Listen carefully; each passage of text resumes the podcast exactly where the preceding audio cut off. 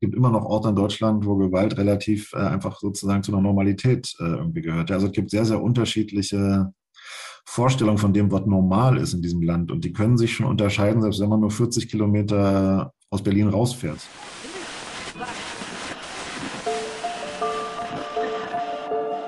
Herzlich willkommen zu Hansa Rauschen, dem Literaturpodcast des Hansa Verlages. Mein Name ist Florian Kessler. Hier sprechen alle zwei Wochen Lektorinnen und Lektoren mit Menschen aus der Welt der Bücher mit Schreibenden und Lesenden, mit Leuten von anderen Verlagen und aus dem Haus. Es geht um alles, was in Bücher passt und außenrum passiert. Und das ist wirklich nicht wenig.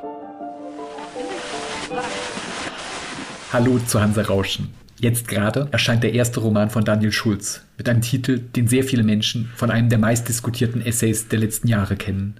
Wir waren wie Brüder erschien 2018 nach den Ausschreitungen von Chemnitz und war ein heftiger, krasser Blick auf ostdeutsche Identitäten, Gründe für Wut und Abgekoppeltheitsgefühle und das Aufwachsen in rechten Gedankengut.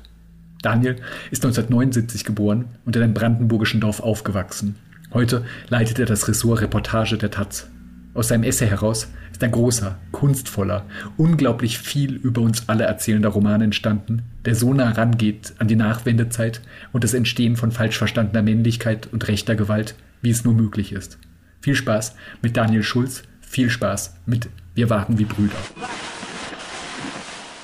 Daniel, mich würde sehr interessieren, du hast dieses Buch geschrieben, du hast dir ganz bestimmt viel Zeit aus den Rippen geschnitten, aber gleichzeitig machst du sehr viele andere Sachen in diesem Kosmos Zeitung. Das ist da, glaube ich, auch oft sehr tagesaktuell oder dann eben viele Recherchen nebeneinander für Projekte und so weiter. Und deswegen finde ich so unglaublich, dass man es dann noch schafft, einen sehr, sehr persönlichen, großen Roman zu schreiben.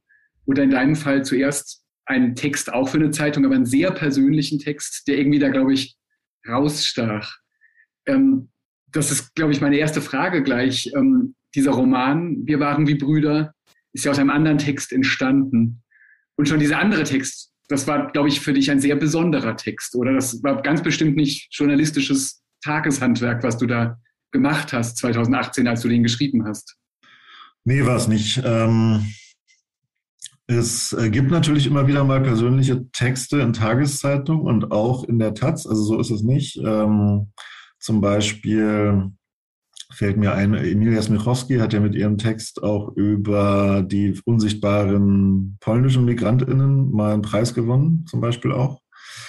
Ähm, und es gibt auch, also die Taz macht schon irgendwie, es gibt immer wieder so Diskussionen um Ich-Texte und ob das eigentlich so vollwertige journalistische Texte sind und gleichzeitig ähm, gewinnt die Taz damit aber auch Preise. So. Und ich glaube, bei dem Text war es so, ähm, dass ich mit meinem Ressort sogar, sogar besprochen habe, ob die denken, dass es interessant ist. Weil ähm, ich dachte so, also einerseits war es so, dass ich, dass ich so nach diesem sogenannten Trauermarsch von Chemnitz mit diesen Hetzjagden auf MigrantInnen und dem, den rechten Bündnissen, die sich ja da auch formiert haben und so, hatte ich keine Lust mehr auf diese, jetzt wieder so, habe ich so gesehen, so eine an, wieder anlaufende, ritualisierte Ost-Rechts irgendwie Diskussion. Also so von wegen, so schlimm ist es doch gar nicht. Ja, doch, so schlimm ist es. Ähm, Leute, die irgendwie sagen, die Nazis kommen alle aus dem Westen. Die anderen, die irgendwie sagen, ähm, ja, habt ihr in Ostdeutschland doch irgendwie schon so lange äh, ignoriert, was, äh, äh was stimmt, äh, zum Teilsfall vielleicht eher oder kleingeredet. Aber ähm, ich dachte so, wo bleibt, wo bleibt eine Diskussion dieser, dessen, was es ja eigentlich so schwierig macht und was auch in manchen in manchen Büchern auch aufgetaucht ist. Also zum Beispiel so Manja Prekels, äh, als ihm Hitler Schnapskirschen aß, ähm, Christian Bangel oder Florida, da taucht es schon auf, so diese Nähe zu diesen, ähm, zu den Neonazis, zu den Rechtsextremen, zu den Rechten. Ja, diese, diese Nähe der vermeintlich normalen äh, Bürger oder der normalen Mitte oder der ProtagonistInnen halt eben in diesen Büchern. Ähm, und auch die Frage so, wenn man das, wenn man das so externalisiert, also wenn man sozusagen so tut, als würde, als würde der Nazi quasi nicht zu einem gehören, als wäre er sozusagen irgendwie ein Außerirdischer, ja, oder jemand, der irgendwie so mit einem Fremdkörper oder wie auch immer. Ähm, das ist natürlich, das ist natürlich verständlich. Es passiert auch teilweise, um sozusagen die Gefährlichkeit zu zeigen oder auch den, den, den Unterschied halt einfach zu zeigen oder zu zeigen, dass man sich damit nicht gemein machen will ähm, oder so.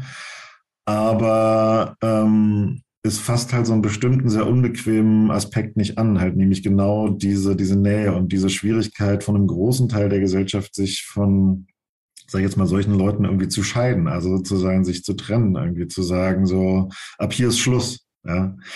Und es geht ja bis hin in ähm, äh, PolitikerInnenkreise, wo Leute halt sind, die sowohl Macht haben, als auch sozusagen eine gewisse Rhetorik sich auch drauf geschafft haben, also die halt einfach rhetorische Fähigkeiten haben, die Macht haben, den Überblick haben über politische äh, Verhältnisse, hm, die kulturelles Kapital haben und so. Ne? Also sozusagen, es fällt halt auch Leuten in, äh, es fällt jetzt nicht nur, wie man es ja manchmal so denken mag, der Unterschicht, was auch immer das jetzt äh, sein mag, schwer, ja, so, sondern äh, das geht halt durch alle, äh, durch alle Milieus und durch, äh, und durch alle Schichten. So diese Schwierigkeit, wie man damit umgeht. Äh, und ähm, das hat mich beschäftigt und das wollte ich, ähm, das wollte ich mal aufschreiben. Aber ja. wie gesagt, ich war mir sehr unsicher, ob das jemand noch interessiert, weil ich dachte so, ich schreibe eigentlich nichts Neues auf. Und da steht ja auch nichts Neues drin. Also im Text steht faktisch irgendwie nichts Neues drin. Alles, alles was da drin steht, ist bekannt. Ja. Äh, ne? Ähm, also ich kann mich noch sehr gut erinnern, wie ich, wie sehr viele Leute den Text damals gelesen haben. Und ich glaube tatsächlich, also auch ich aus extrem westdeutscher Perspektive wusste, wusste viele Sachen als Fakten, die da drin standen. Und was du gesagt hast, worum der Text eigentlich geht, diese große Nähe zu, zu rechts, zu, zu faschistischen Strukturen, auch die, die Verklebtheit von allem, auch über, über den Systemwechsel hinweg und so weiter, dass das alles so zusammenkommt das schaffst du ja in diesem Text und ich glaube auch jetzt im Roman sehr, sehr nahe zu bringen, indem du dich eben selber so nah reinbegibst, indem du eigentlich sehr tief in dich selbst hineingehst und dich erinnerst mit aller Kraft in winzigste sinnliche Sachen, an kleinste Elemente und so weiter. Du hast da eigentlich sowas wie sowas Psychoanalytisches mit dir selbst gemacht, oder? In dem Text oder in dem Roman? Im Text bereits auch, da gibt es dann ja immer wieder erklärende Teile, die das sozusagen ähm, einordnen, verschiedene Begebenheiten, Szenen und so weiter. Und jetzt kommt es mir vor, das ist ja ganz erstaunlich, das ist ja mal ein interessanter Weg, wie, das gibt es ja manchmal, dass aus Texten, journalistischen Texten ganze Bücher äh, entstehen. Und bei dir ist es jetzt ja dezidiert ein Roman zum einen. Und zum anderen ist es überhaupt nicht so, dass das einfach das Schreibverfahren ist von dem, was davor da war, sondern ist es wirklich Roman. Du stürzt dich rein in die Erinnerung und in auch bestimmt Fiktion an manchen Stellen, aber ich würde sagen, du, du gehst noch viel mehr rein in die Atmosphären von damals. Das ist das eigentlich, was du probierst oder du setzt dich dem total aus in diesem Text. War das so ein bisschen der Prozess, den du gemacht hast? Mm. Also ich weiß nicht, ich habe immer so Angst, die Menschen zu enttäuschen, aber ich sage immer so, ich musste es schon so machen, dass der Protagonist nicht ich bin. Ja, also. Ich bin enttäuscht. Äh? Bist nicht enttäuscht. Okay, gut, das freut mich. Ähm, weil das wäre sonst aus verschiedensten Gründen nicht möglich gewesen. Also zu sagen, ich habe das ja gemerkt, am Anfang war ja nicht klar, dass es ein Roman wird. Da war ja noch so von so einem Memoir die Rede oder von irgendwie einem autobiografischen Text oder was. Und das hat einerseits mal ganz plain rechtliche Gründe. Ja, äh, man hätte irgendwie auf eine ganz andere Weise recherchieren müssen. Ich hätte viel mehr Zeit haben müssen für was, äh, für was richtig autobiografisches und was auch journalistische Wahrheitsansprüche erfüllt. Das muss man auch sagen und Wahrhaftigkeitsansprüche. Weil ähm, klar ist mir gesagt, von in der Literatur werden die Wahrhaftigkeits- und Wahrheitsansprüche andere, aber nach Relotius und allem, aber auch schon vorher, ehrlich gesagt, ähm, ein Roman von mir über mich selbst und so die meine Familie hätte andere, hätte ganz andere Maßstäbe sozusagen erfüllen müssen. Und er hätte, glaube ich, auch nicht das so sehr äh, gekonnt, was ich, was ich damit machen wollte. Also ich wollte halt schon, dass Erfahrungen, die auch andere gemacht haben, dass äh, Dinge, die ich auf andere Art und Weise erfahren habe und so, dass es da alles einfließen kann. Und dafür mussten halt aber auch, und das, das aus bestimmten Dingen, die man auf andere Art und Weise erfährt, dass daraus Handlung wird. Man erfährt ja nicht alles durch Handlung oder so. Ja, das sozusagen so ist, so, so funktioniert das Leben ja oft, äh, oft nicht. Ähm, und auch nicht alles so, so, so, so kulminiert in so, in so einem, in so wenigen Figuren, sage ich mal. Er hat ja schon relativ viele Figuren, aber sozusagen das, das richtige Leben kommt mir oft noch zersplittert, einfach viel, viel äh, zersplitterter, mosaikhafter vor. So, ja. Ähm, und um, und um das alles für mich überhaupt handhabbar, handhabbar zu machen, musste ich erstens den Erzähler irgendwie, äh, musste ich äh, für mich beschließen, das ist, bin ich ich, ist eine andere Figur und ich musste sozusagen sehr viel davon distanzieren. Die Orte sind fiktiv und es gibt auch fiktive Figuren, so. Und gleichzeitig, äh, aber ist es so, ich meine, beide Texte tragen ja den gleichen Titel. Es wäre jetzt irgendwie äh, ein bisschen, äh, äh, weiß ich nicht, seltsam, wenn ich sagen würde, nö, nö, die haben miteinander nichts zu tun. Ähm, Sie haben natürlich was miteinander zu tun äh, und ähm, äh, es ist schon in Teilen äh, einfach erfahrungsbasiertes Schreiben äh, natürlich auch. Und ähm, das war nicht so einfach, wie ich dachte. Ich dachte sozusagen, ich hätte mit dem Text schon alle Psychonummern so hinter mir. So das Nasenbluten beim Schreiben und irgendwie so die Krämpfe und den Muskelkater und was weiß ich was nicht alles. Also sozusagen für mich, ich schreibe ja gar nicht so gerne, ich veröffentliche halt nur gerne für mich war das Schreiben sozusagen eine, eine fast schon körperlich anstrengende Tätigkeit, die auch sozusagen meinen Körper auch mitgenommen hat. Ja, so. Dieses, bei diesem, bei diesem Roman, da dachte ich lange, wie bei Corona übrigens auch, was ja gleichzeitig war. Also ich habe also sozusagen, ich habe die Tatsache mir ein halbes Jahr freigegeben, gerade als Corona anfing. So, ja. Ähm, und äh, am Anfang dachte ich so, ja, ja, das berührt mich ja irgendwie gar nicht so sehr. Ich schreibe das jetzt hier runter, so wie ich damit halt angefangen habe, auch in diesem Text und so. Und dann aber erstmal natürlich klar, der Wechsel vom journalistischen zum Romanschreiben ist einfach nochmal ein Ding, so, was ich echt unterschätzt hatte, so über diesen Berg so drüber zu laufen man schreibt halt über diese Zeit und dann, dann kommen so Dinge, wo man, wo, wo, wo ich dann selber dachte, so, das ist doch jetzt total so küchenpsychologisch, wie in so einem klischeemäßigen Psychologiefilm wirst du jetzt wirklich wütend. Also man schreibt über Wut und wird wirklich wütend. Und dann äh, ist man da so, ist man da so drin in dieser, äh, in dieser Welt, dass ich dann so durch die Wohnung getigert bin und so, äh, bis mich ähm, hm, äh, äh, bis mich, äh, bis mich dann, bis ich dann irgendwie aufs Land fahren musste, damit ich sozusagen, äh, äh, damit ich, damit ich niemanden, so, also der unter mir wohnt zum Beispiel, damit die Leute nicht wahnsinnig werden äh, äh, äh, mit mir und ich selbst irgendwie, äh, irgendwie auch nicht. Und dann bin ich halt der raus aufs Land gezogen nochmal nach Brandenburg, allerdings nicht dahin, wo ich aufgewachsen bin, sondern woanders hin. Hm, das hat mir einerseits natürlich geholfen, nochmal so zu hören, wie die Leute reden und äh, diese rassistischen, rechtsextremen Einstellungen sind ja auch nicht verschwunden. Also auch bei Leuten, die sich für normal oder Mitte halten oder so. Das war auch dahingehend äh, irgendwie sehr dienlich, dann noch äh, irgendwie mal ein paar Monate zu sein. Ähm, aber war, war auch deswegen so, ich habe ja da hab ja relativ abgeschieden gewohnt und da ist es dann einfach egal, ob man nachts irgendwie nochmal fünf Kilometer durch, über die Wiese läuft oder ob man irgendwie nicht schlafen kann ähm, und irgendwie da so rum, äh, äh, rumtigert. Also irgendwann hatte ich ja wirklich die Befürchtung, als ich gemerkt habe, es fasst mich an, hatte ich wirklich die Befürchtung, ich würde jetzt irgendwie so drei Monate lang mit Dauernasenbluten verbringen und man müsste mir so Infusionen legen oder so, weil das eigentlich die Nasenbluten war mal so für eine Weile lang tatsächlich, äh, oder ist jetzt leider nicht ein besonders, also vielleicht ein bisschen ein eklige Thema für diesen, äh, für diesen Podcast. Ja, genau Aber es war halt für eine gewisse Weile lang nach diesem Text auch, also bei diesem Text und nach diesem Text, meine natürliche Reaktion auf Texte, die mich sehr anfassen. Ich hatte danach so eine, so eine, äh, mal so eine Reportage in der Ukraine über eine Frau, äh, so, eine, so eine junge Aktivistin, die mit Säure umgebracht äh, worden ist, mit, mit einem Säure, bei einem Säureanschlag. Und äh, da bin ich auch sehr, sehr nah an die Leute rangekommen und so. Und als ich diesen Text geschrieben habe, war halt auch wieder so Nasenbluten. Und deswegen dachte ich so, äh, okay, also in diesem Roman werde ich nur noch mit dem Eimer da sitzen. Und das war gar nicht so. Stattdessen habe ich Krämpfe in den Fußsohlen gekriegt, die jetzt langsam äh, weg sind aber sozusagen so diese, dass es sich körperlich ausdrückt, dass es wirklich sozusagen sich anfühlt, wie in so einem Bergwerk zu arbeiten, ähm, das war bei mir schon tatsächlich so. Ich frage gleich auch noch gesellschaftspolitischer oder sowas ähm, nach dem Thema des Ganzen. Ähm, das auch wichtig, aber ich finde dieses, wie man überhaupt an so ein Schreiben rangeht bei so einem Text, wie du es jetzt beschrieben hast, beim Lesen völlig egal eigentlich, ob das jetzt wirklich die Erinnerungen sind und juristisch wasserfest oder ob auch ganz, ganz viel erfunden ist in dem Buch und eben auch in, in Teilen des Artikels, die so reinspringen in dieses Leben und so weiter, finde ich es wirklich eine krasse Erfahrung. Ich glaube, das ist das, was den Leuten auch bei dem Artikel so unglaublich nahe gegangen ist und so viel klar gemacht hat, dass du das eben so kannst, ähm, dass man so sehr in, in die Körper und in die Szenen und in die Menschen reinfährt und ich kann mir deswegen das Nasenbluten sofort gut vorstellen, dass das auch so, weil es geht ja auch ganz viel um Gewalt und um Krampf und um ähm, Angst haben und um, um sehr harte Gefühle und eine Welt, in der es sehr ähm, hart zugeht.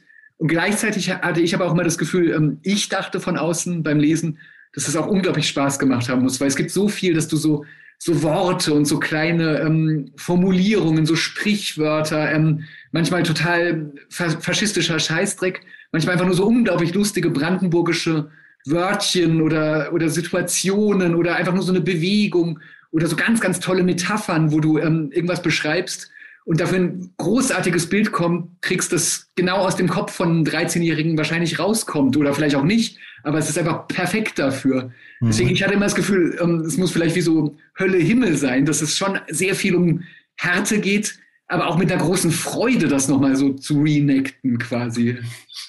Also Freude gab es manchmal auch, also so ein, so ein, auch so ein, aber ehrlich gesagt, also die Metaphern und, und so, also diese, ähm, wie soll ich sagen, auch so ein bisschen so diese, ähm, diesen Humor, vielleicht auch manchmal, wo Leute gesagt haben, so, ist zum, ist, äh, ist zum Lachen, auch, auch in harten äh, Szenen oder so.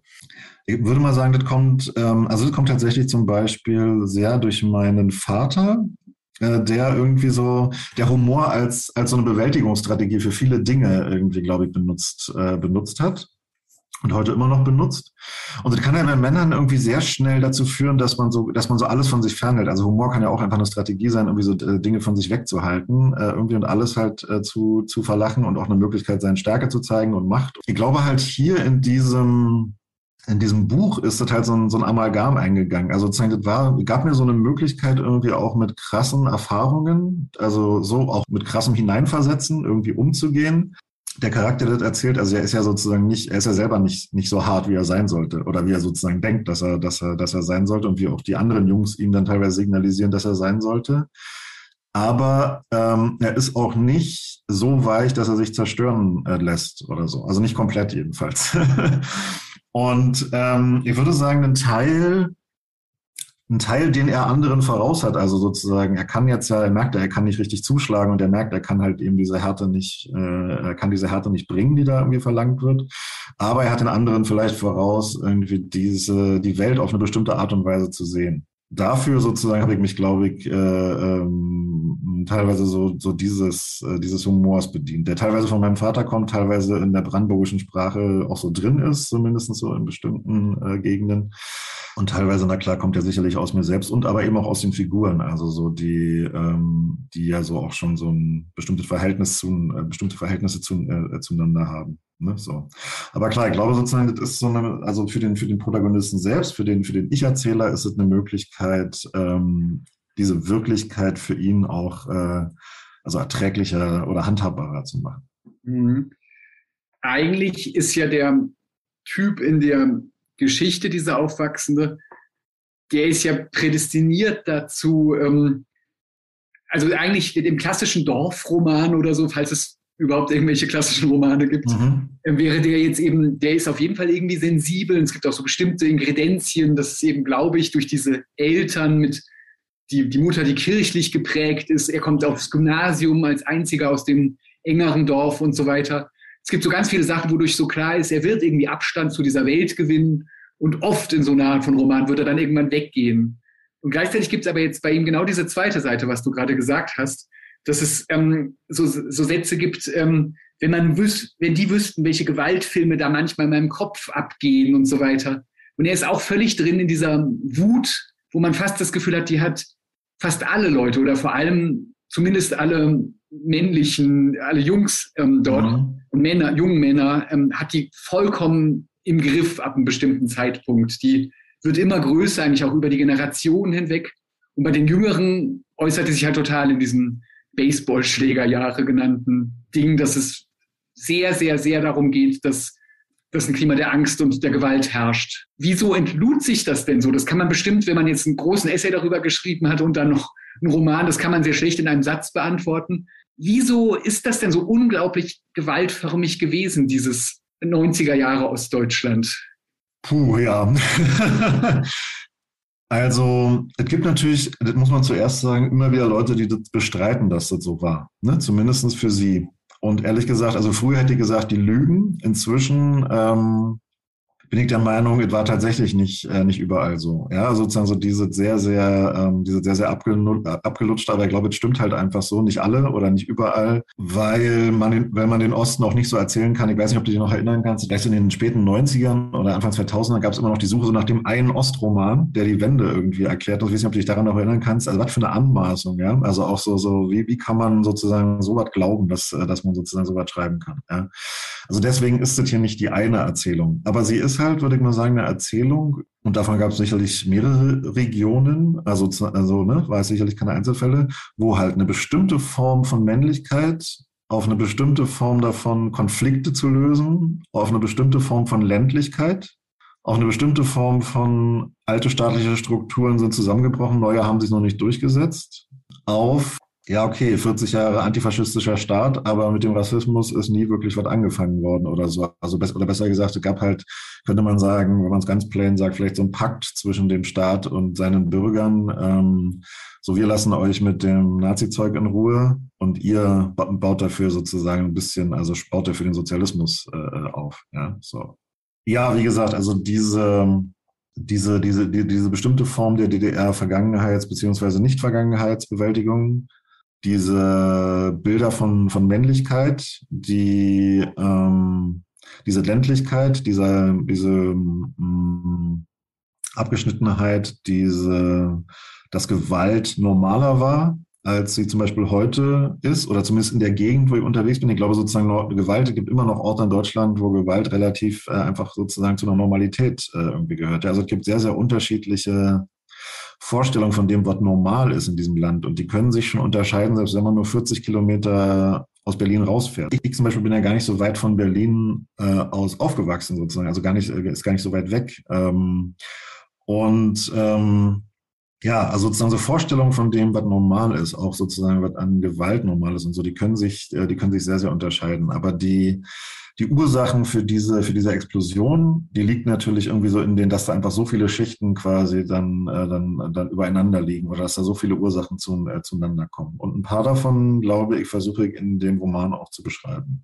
Mhm. Also. Ein Ärgernis, das irgendwie durch genau solche Texte ja aufgehoben wird, ist dieses, dass es genau bei solchen Konstellationen ja so häufig gibt, dass von außen drüber gesprochen wird, dass so die Experten so eingeflogen werden und sagen, ja, ähm, ähm, keine Ahnung, AfD wird gewählt, das hat den und den Grund und, und so weiter.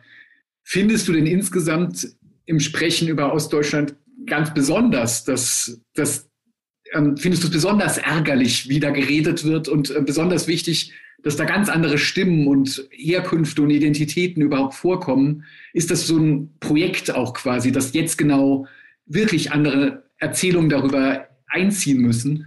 Ärgerlich ja, aber ganz besonders ärgerlich, ich glaube, da gibt es einfach, also ich nehme halt immer wahr, da gibt es andere Leute, denen es auch sehr schwer gemacht wird, sich zu äußern oder die halt schwer Zugang äh, finden. Ja? Also ich weiß jetzt nicht, wenn man zum Beispiel in Deutschland mal Russlanddeutschen fragen würde, die sogenannten, wie die das so finden würden.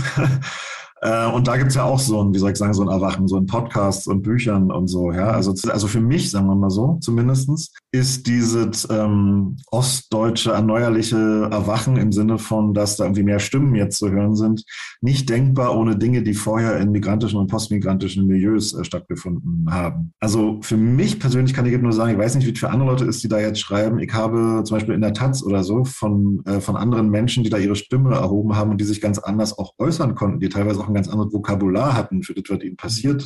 So, ja, von vielleicht ihrer Verortung in, in Machtsystemen, von ja so struktureller Diskriminierung und solchen solchen Sachen, äh, von nicht verstanden werden oder Sprachlosigkeit oder so.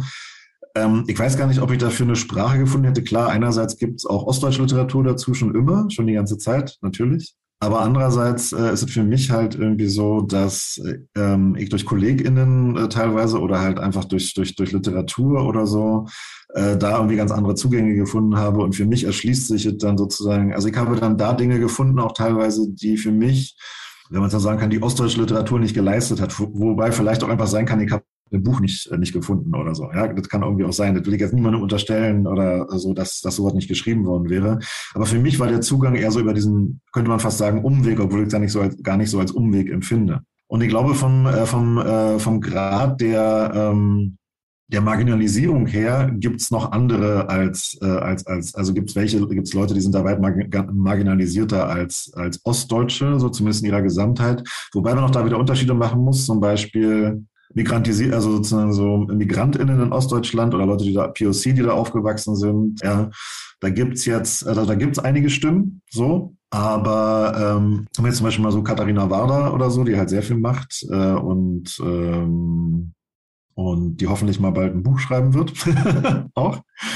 Ähm, und so, aber sozusagen, da ist natürlich, also sozusagen, es gibt natürlich Unterschiede, ne? Oder zum Beispiel auch so, gibt so Dokumentation Eigensinn im Bruderland über so Erfahrungen von VertragsarbeiterInnen und so. Also es äh, gibt halt, sagen wir mal, weitaus marginalisiertere Perspektiven als die des weißen Ostdeutschen vom Land. Aber ich glaube halt, dass diese Perspektive erzählt werden muss, um von Ostdeutschland insgesamt ein besseres Bild äh, zu bekommen.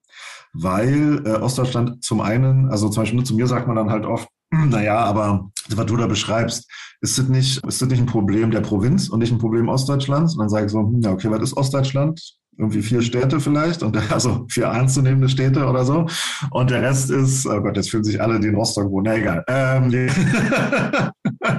jedenfalls ist, äh, besteht Ostdeutschland zu einem großen Teil einfach aus ländlicher Gegend. Und da sozusagen passieren bestimmte, da passieren bestimmte Dinge. Und dieses Buch gibt sicherlich nicht alles wieder, was da passiert, das wäre auch äh, Wahnsinn, aber sozusagen es gibt halt einfach einen bestimmten Aspekt davon wieder, der erzählt werden muss, meines Erachtens nach äh, wenn man wenn man verstehen will, ähm, was dort bis heute passiert. Ja, ich würde ich würde sagen und da weiß ich nicht, ob das irgendwie zu äh, zu selbstbewusst klingt, aber ich würde sagen, dass wenn man heute auf diese Corona-Proteste guckt und ihre Radikalisierung und so, würde man in diesem Buch immer noch vielleicht Dinge finden, die man damit äh, nicht unbedingt bis ins Ende auserklären kann, aber sozusagen, wo man Beziehungen herstellen kann. Auf jeden Fall. Und das Gute gerade an dem Buch ist, dass es eben nicht einfache Lösungen anbietet, sondern diese ganze Mixtur zeigt aus Sachen, die, die bereits in die Zeit, in der das Buch spielt, hinein tradiert sind, ähm, die verschiedenen Generationen, aber auch grundsätzlich, wie mit System und denen da oben umgegangen wird und wie ähm, Aggression und Schuld auf andere übertragen wird, die gar nicht anwesend sind meistens und ganz viele Aspekte. Lass mich noch eine Sache nachfragen, was du gerade gesagt hast. Ähm, mir fällt ein, das ist auch eine deiner Kolleginnen. Wir machen im Programm hier in München bei Hansa von Fatma Eidemir, ähm, mhm. auch einen sehr schönen großen Roman, ähm, der auch in den 90er Jahren spielt und eben da die Geschichte einer ähm, migrantischen Familie in Westdeutschland erzählt. Ähm, als dein Altersgenosse, ähm, der nie auf die Idee kommen würde, über seine 90er Jahre einen Roman zu schreiben, weil was soll ich da von Westdeutscher Theater AG und ähm, und schönen Reihenhäusern und so weiter erzählen. Ähm, wieso ist das so, dass die 90er Jahre derartig stark aufploppen? Das wird jetzt ja nicht nur so ein Generationenprojekt sein, dass halt alle irgendwann mal über ihre Kindheit schreiben, sondern ich glaube in diesen 90er Jahren und bei dir auch in der Vorgeschichte der 90er Jahre, das fängt ja schon an kurz vorher sozusagen, um, um das Überlappen zu zeigen, da ist irgendwas drin, was gerade ganz, ganz wichtig ist, warum das jetzt so hervorkommt aus der Kiste. Mhm. Also Fatmas Buch möchte ich unbedingt lesen. Äh, äh, ich weiß noch überhaupt, also sozusagen, ich habe diese schöne Cover gesehen. Alle Leute, die es gelesen haben, sagen, es ist super. Jetzt saugt hier jemand. Hörst du das auch? Nee, höre ich nicht. Alles wunderbar. Christian. ja, äh, okay. Also Fatmas Buch möchte ich unbedingt lesen. Ähm, die ist einfach toll und sie gehört natürlich auch zu denjenigen. Also ich glaube jetzt nicht so, dass sie sich unbedingt als Lehrerin selbst versteht oder so. Ich will auch gar nichts, ehrlich gesagt, weißt du gar nicht, welche, welche Rechte ich habe, über ihre Person hier zu sprechen. Aber natürlich, also von Fatma kann man schon jede Menge lernen zum Beispiel, ja, über verschiedenste Dinge. Und was die 90er Jahre angeht, also für Ostdeutschland ist es, glaube ich, ist die Antwort klar, weil sich da einfach, ähm, es war sozusagen der Nachgang, nachdem sich alles verändert hat. Und alleine schon, wenn ein alter Staat und ein neuer kommt, dann entstehen halt eben viele Freiräume. Und die sind ja, die positiven sind ja oft beschrieben worden. Also so, ich sage jetzt mal, äh, Techno, Hausbesetzung, illegale Clubs. Ne? Und ich bin mir auch nicht ganz sicher, aber ich weiß nicht, wie du, wie du das empfindest. Da müsstest du mir mal was dazu sagen, diese, diese Pop-Literatur auch, die so, die so diese Exzesse beschreibt oder sozusagen so, so, so, so eine Art, für mich kam das immer so vor, so ein Exzess im Reihenhaus oder so. Keine Ahnung, ob das, äh, ob das irgendwie so ist. Also sozusagen da irgendwie gab es so ein Bewusstsein für neue Freiheiten vielleicht oder irgendwie so, ja, also sozusagen das ist ja schon durchaus da. Und ich glaube, was jetzt passiert ist, dass andere, die eventuell diese Freiheiten auch erlebt haben, aber wo die ihnen vielleicht nicht so zugute gekommen sind, sondern eher ihren also eher so den, also die, wo die vielleicht irgendwie sagen, ja, okay, es gab diese Freiheiten und sie sind vielleicht eher so mal eher so privilegierteren Leuten zugute gekommen. Ich weiß nicht, ob das immer richtig ist. Oder sie sind manchen Leuten zugute gekommen und anderen eben nicht. Weil wenn diese Freiheiten entstehen, dann haben eben halt zum Beispiel auch ähm, Rechtsextreme sie genutzt ähm, oder Hools oder weiß ich nicht, ja, auch sozusagen, keine Ahnung, oder an anderen Punkt auch irgendwelche Bauunternehmer und so, die halt dann irgendwie Leute da haben zu Hungerlöhnen irgendwie schuften lassen oder sozusagen Leute, die Fabriken irgendwie dann so unter der Hand irgendwie entweder weiter verschaltet oder geschlossen haben oder so. Also das heißt einfach in, ähm, in dieser Zeit äh, sind halt auch viele Geschichten passiert, die auch von dieser Freiheit handeln, aber vielleicht von ihrer Kehrseite, so, ja weil ja auch immer so gesagt wird, so die, die alte Bundesrepublik, wenn man so sagen will, wäre von, wäre von 89 gar nicht so berührt worden. Die meisten Leute sagen ja immer so, ja, bei uns ging es irgendwie genauso weiter oder so. Vielleicht stimmt das aber auch nicht. Vielleicht ist das irgendwie gar nicht richtig. Ne? Ja, finde ich eine total überzeugende Antwort, dass ähm, in den 90ern so neue Narrative entstanden ähm, und tatsächlich irgendwie so Freiheit ausgelotet werden konnte und Literatur aber auch so über sich selbst erzählen konnte, plötzlich eine Rolle spielen aber halt in Wahrheit für total viele verschiedene Gruppen und Leute nicht. Und das wird jetzt so richtig ähm, neu umgewälzt und an, anders angeguckt und so.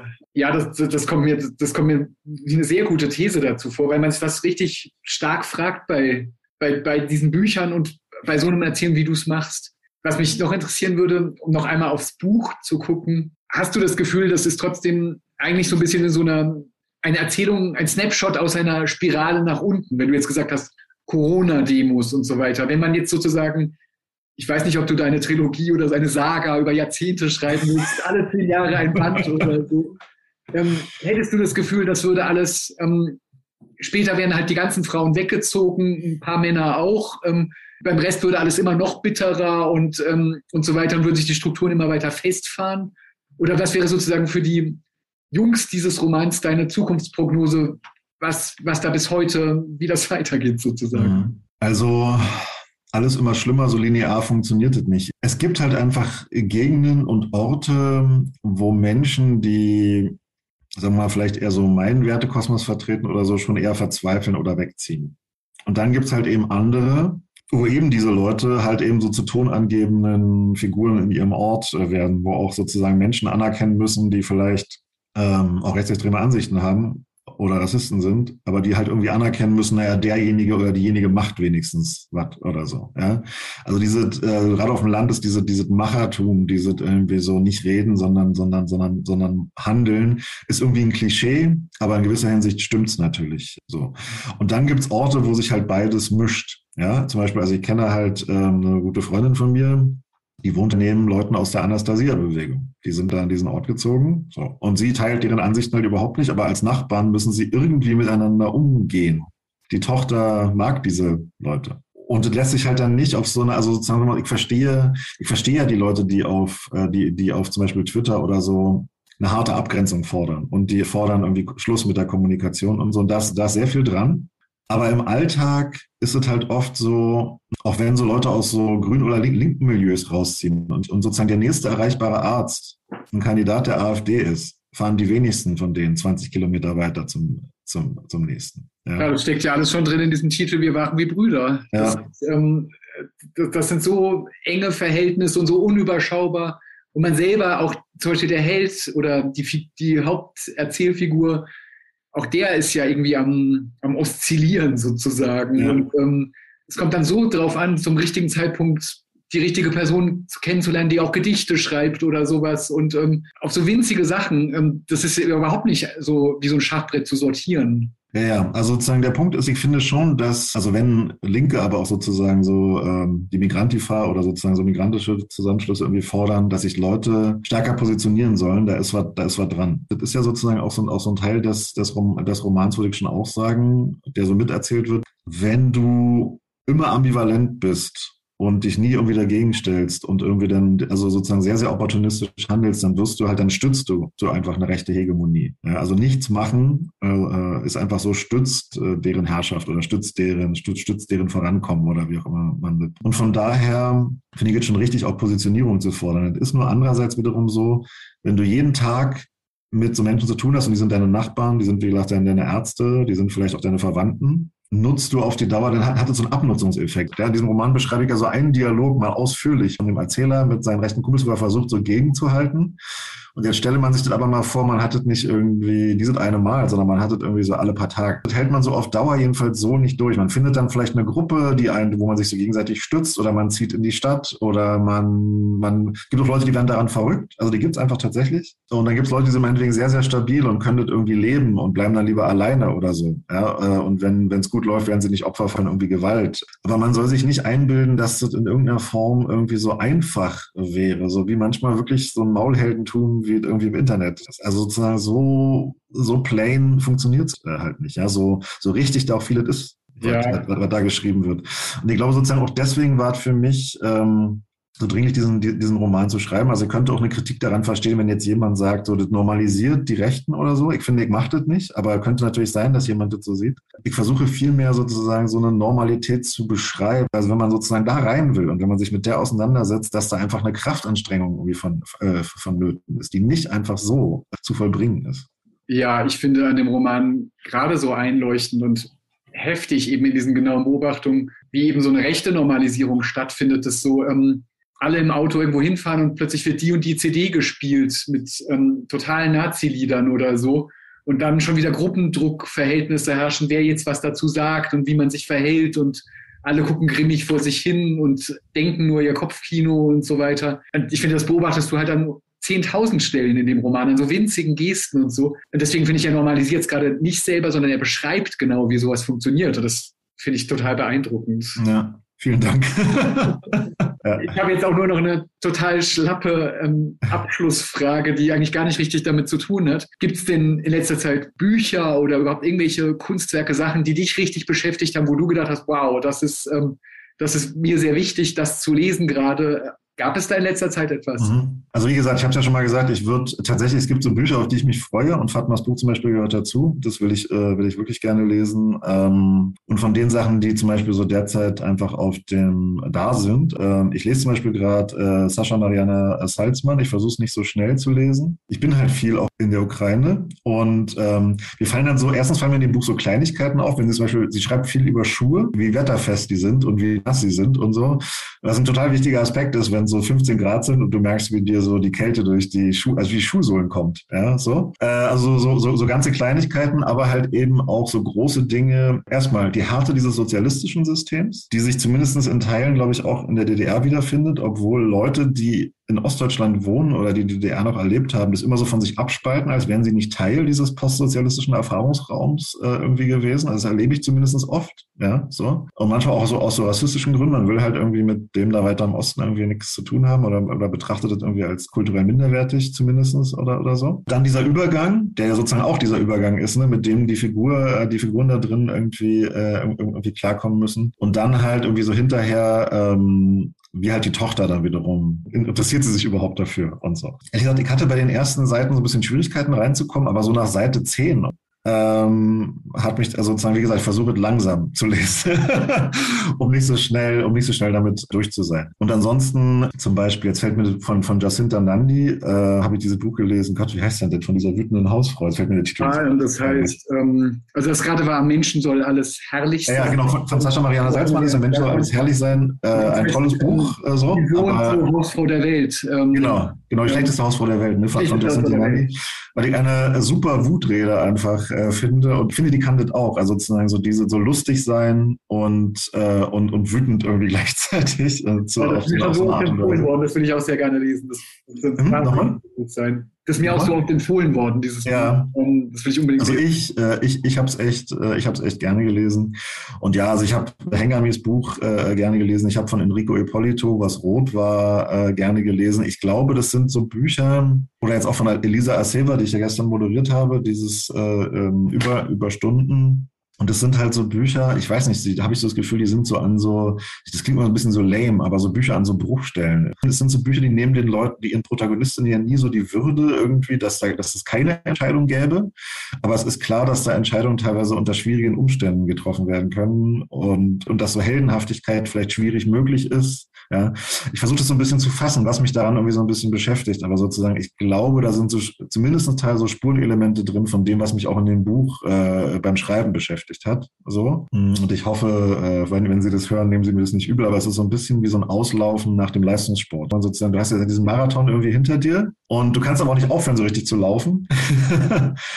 und, äh, und sozusagen so mein Gefühl ist so, ich brauche das jetzt irgendwie auch so ein bisschen, äh, sozusagen so solche Bücher, um, um irgendwie so einerseits so diese Lehre, die man nach dem Schreiben so spürt, so ein bisschen so zu überwinden, um, um, um aber nicht ganz das Gefühl dafür zu verlieren, um nicht gleich wieder so in den Journalismus rein abzutauchen, einfach nur, ja, so. Also ich würde ja schon gerne auch noch selbst weiterschreiben und muss mir überlegen, was da für mich irgendwie so passiert. Und diese Bücher helfen mir jedenfalls irgendwie gerade äh, in dieser, in, in dieser Zeit, in dieser Zwischenzeit. Und sie stellen halt, also für mich sozusagen haben, hat total Sinn, dass ich die lese. Ich weiß nicht, ob ich diesen Sinn so rüberbringen kann. Ja, wie gesagt, schwere Entscheidungen, Bruchstellen, ähm, wie man mit Humor bestimmte Dinge meist handhabt, meistert nicht, aber handhabt vielleicht, ohne, ohne dass der Humor dazu führen würde, dass man sich vor allem gleich ganz schützen kann.